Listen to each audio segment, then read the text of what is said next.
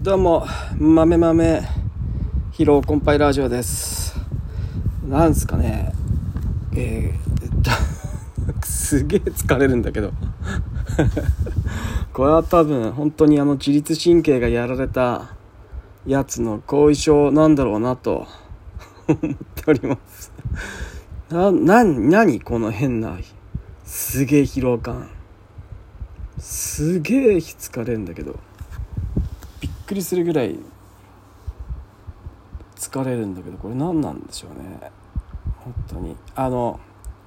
勉強会とか会議とかに行ったりすると多分ある程度緊張すると思うんですよ。今日も、えー初めての人と今日はあの咲き誇れのことを聞きに行ったんですよ、ね、咲き誇れの話を聞きに行って、まあ、咲き誇れってお米に関して僕は本当大豆一筋でやってきたのであの米のオペレーターみたいな、まあ、種まきとかあ田植えとか稲刈りとかああいう作業はできるんですけど、まあ、この揚水形成器にどうとか最高分月器がどうとかえなんかなんとかとかそういうやつが何を意味するのか、まあ、何を意味するのか分かりますけど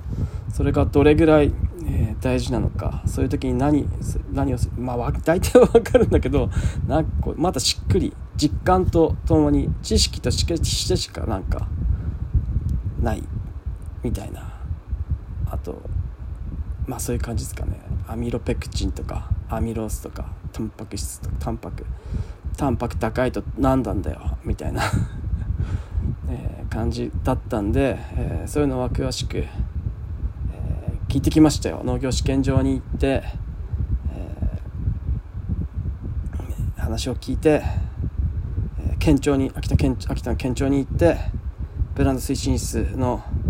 えー人に聞きに行って、えお話を聞いていや結構ね結構いい話聞けましたよ。やっぱねやっぱ初めはこうなんだバランスのいい長く楽しめるなんなんバランスのいいこう本当にバランスのいい お米みたいなそんな感じのあの話しかないですけど、まあ、そんなのはまああんま別になんだろう。最近はもうどの米も米も美味しいんで美味しいとか言ったところで別になんかあんまこう刺さらないですよね。だからもうそこれが難しいなと思って。でで咲き誇れっていうこうネーミングが、咲き誇ってほしいっていう咲き誇れっていうこうエールを送るネーミングじゃないですか。で俺のここの米はうめんだぞっていう米じゃなくてこう相手にエールを送るっていう感じの、まあ、秋田小町も秋田小町っていうこう女性っぽさ秋田小町っていうこういるの女の人の取ったネーミングじゃないですか。だから、まあ、コシヒカリとかササニシキとかキワニシキとかってもう男の名前ですよね。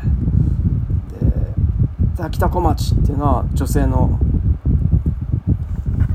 女性をイメージした名前じゃないですか。で、まあ、つや姫もつや姫で女性をイメージしたやつですよね。咲き誇れっていうのはもうなんだろうこう自分のことをを表現した米じゃなくて相手のことを表現したネーミングですよね。咲き咲き誇ってほしいっていう。農家がお米に対して思う咲き誇ってほしいっていう咲き誇れと、えーなんだろうなこう誰かを勇気づけるさっき、まあ、ちょっとなんかこじつけだな。うんまあ、ということでまあまあまあ咲き誇れっていうのがこう験担ぎのお米としてすごくこう買われていくと。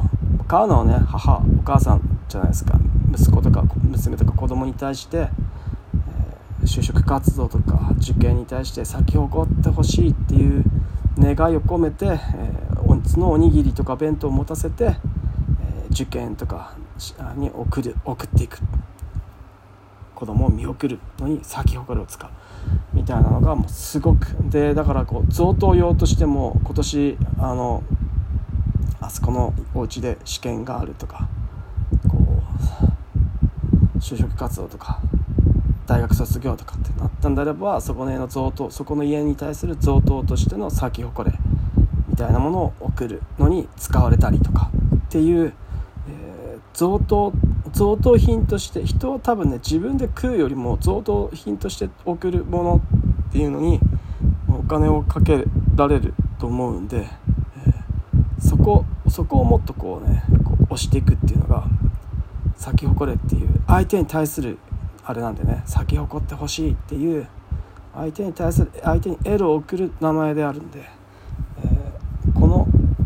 美味しさはもうね食べてもらったら分かるっていう、えー、美味しいんですよ。で長くずっと愛され愛してずっと愛されてほしいっていうのでこのバランスの良さ飽きのこないみたいなことを言う言わずにずっと愛されるずっと愛してほしい、えー、お米みたいな咲き誇れみたいな感じがいいんじゃないかなと思ってであのそのなんだろうと、えー、結婚ライス結婚式でケーキ入刀やるじゃないですか。あれをライスケーキっつってお米でケーキ作ったんですって。米でケーキ作ったら寿司ですよ。あのでっけえちらし寿司みたい。なんだろう。でっけえちらし寿司みたいなやつ。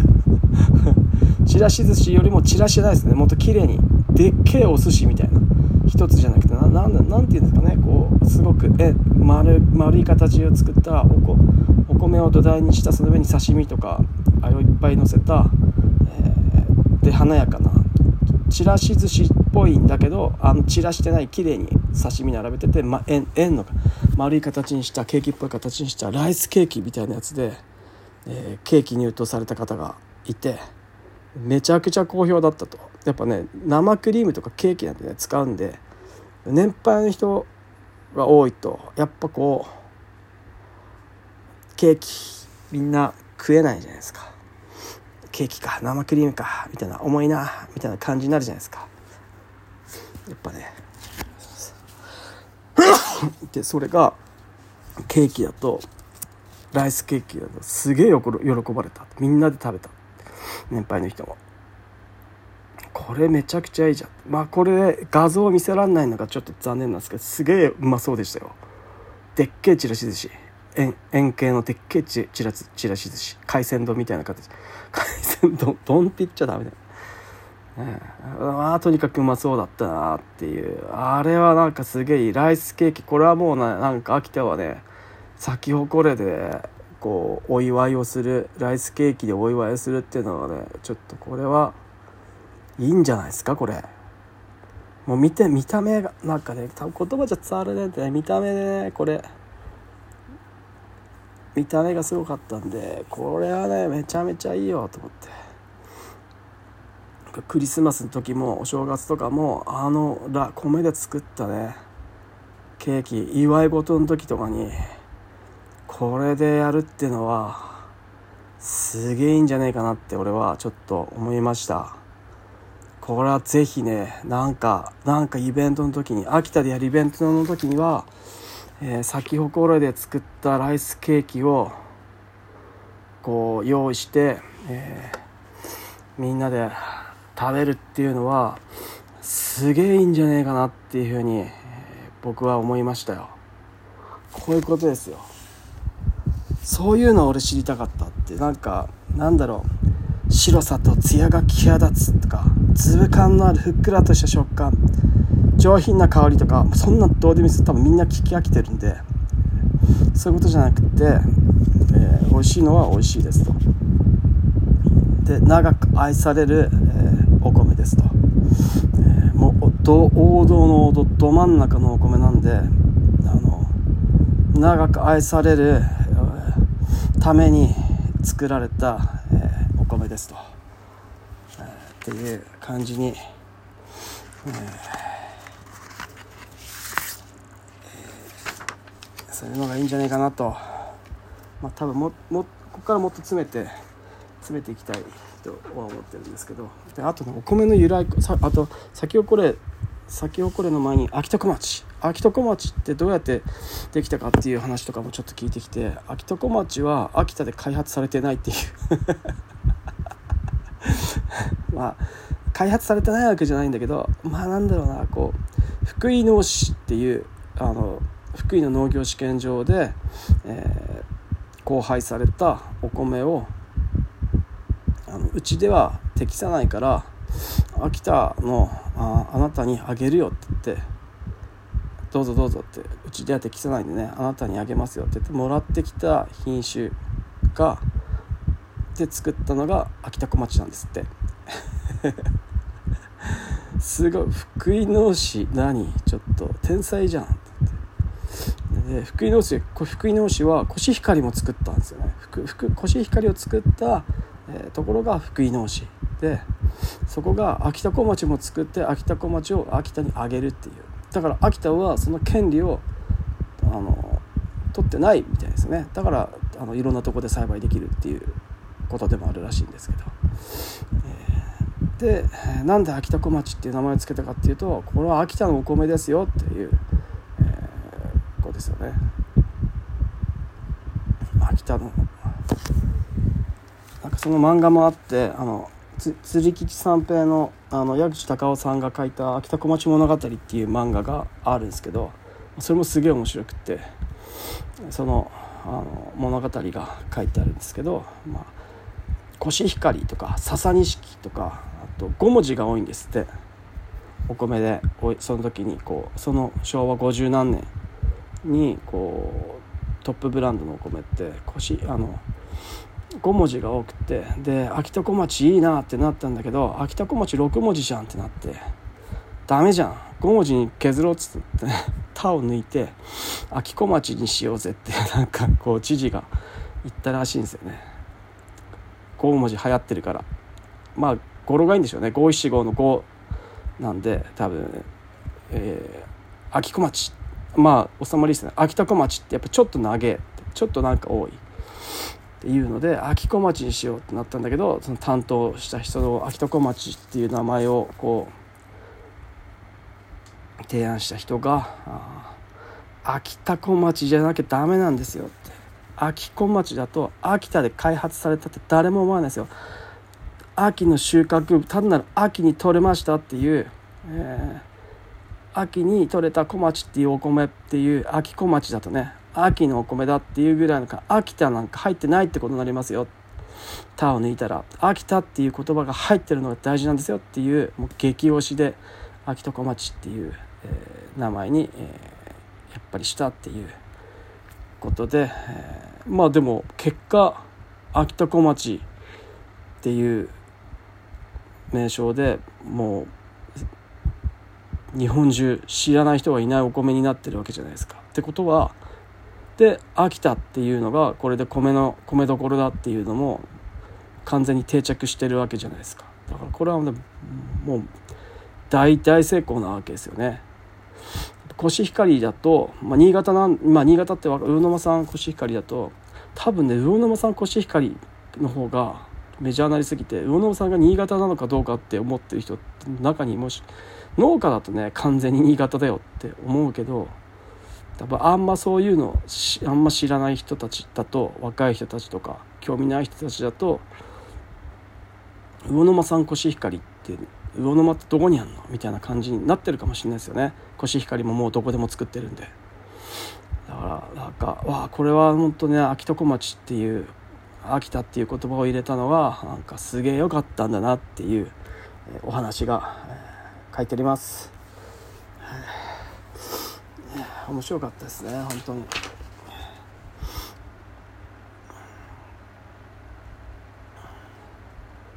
うわ疲れた。疲れたよ。なんでこんなに疲れんだろう。なんでこんなに疲れんだろう。ちょっと本当によくわかんないけど。めちゃくちゃ疲れるんですよね。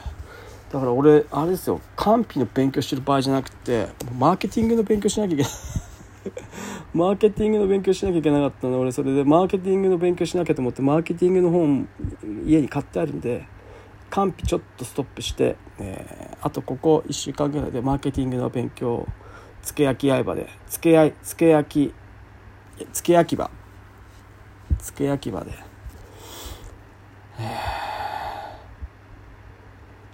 付け焼き場でいいの？付け焼き刃付け焼き刃って何？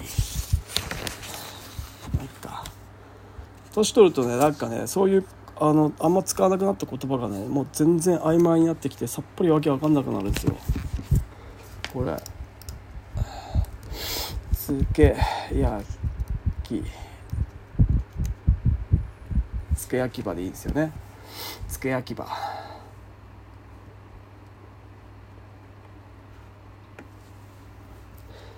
け焼き場ですよ、えーっていう感じですよね。は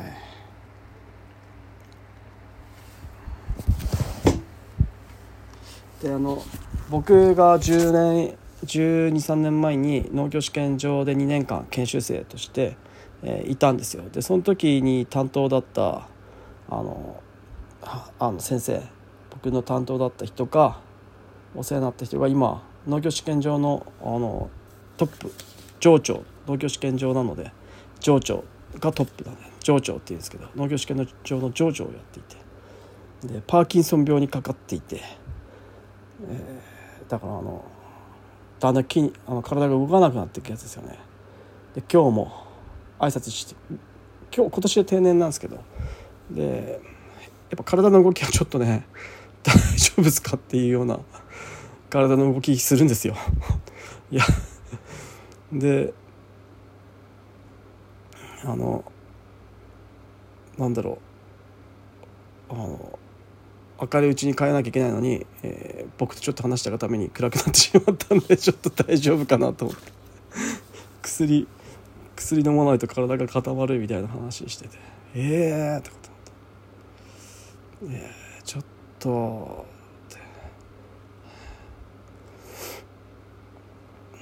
怖っまあ怖いっすよね。多分ずっと怖いまま怖さって慣れるんだろうか。僕も今年は熱中症になったりして自律神経おかしくなって多分今もその後遺症が多分若干残っててこの変なちょっとこう人の話を長く聞いて聞いただけで、まあ、僕がベベラベラ喋ったっていうのもあるんだろうけど、えー、なんか変なきあたなんか初めての人と話したりしたので多分緊張したっていうのがあってなんかすげえ疲れたりしたんで。いやいや。こんな疲れ方しなかったのにと思って。はまあ本当にお米の開発っていうのは本当に大変大変ですよね。本当10年とか余裕で10年かかる、っていうので大変だなっていう。なんか石垣島とかでもあのやってるみたいですね石垣島だと2回栽培できるんで1年に。ね、もちろんあのガラス温室で、えー、もう年3回、えー、日照とか遮光したりして日照とか温度とかをコントロールして、えー、やってやってあの新品種育成をしてる。あ、まあ、だからその話したかったのは秋田小町が福井農師からもらったやつなんで、えーまあ、夢おばことかあのお米を開発したっていうのもあるんだけど満を持してこれはクソうめえぞこの野郎って出したどうだって出したお米としては、えー、咲き誇れがあこうなんだろう。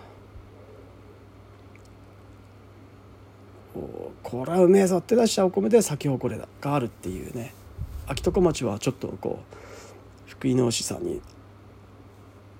すいませんもらいますみたいな感じだったのかもしれないですけど、まあ、当時の担当者どうだったんでしょうね。あげた人たち。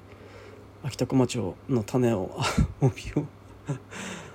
ね、まあでもそれをも福井でそれを持ってたところで、ね、栽培できなかったんでそもそも合わない合わなかったから、えー、秋田にこれ秋田に合うお米だよって言ってもらったっていうのがあるんで。